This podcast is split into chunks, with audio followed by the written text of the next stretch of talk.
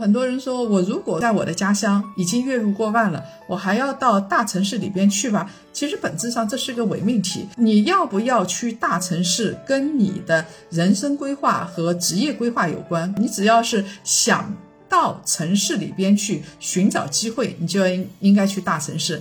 那你月入过万了，你在你的当地过得很好，而且你也没有什么野心，就觉得。我非要到这些一线城市去干什么干什么，或者是我非要让我的孩子到一线城市去开开眼界。你没有这种想法，你在老家有一套房，有一个车，然后工资还能够过万，过得非常好，然后心态也非常平衡。那为什么要到一线城市里边去呢？所以本质上啊，这跟月入过万不过万没有关系，关键就是我们的人生选择。你如果想折腾，请到大城市。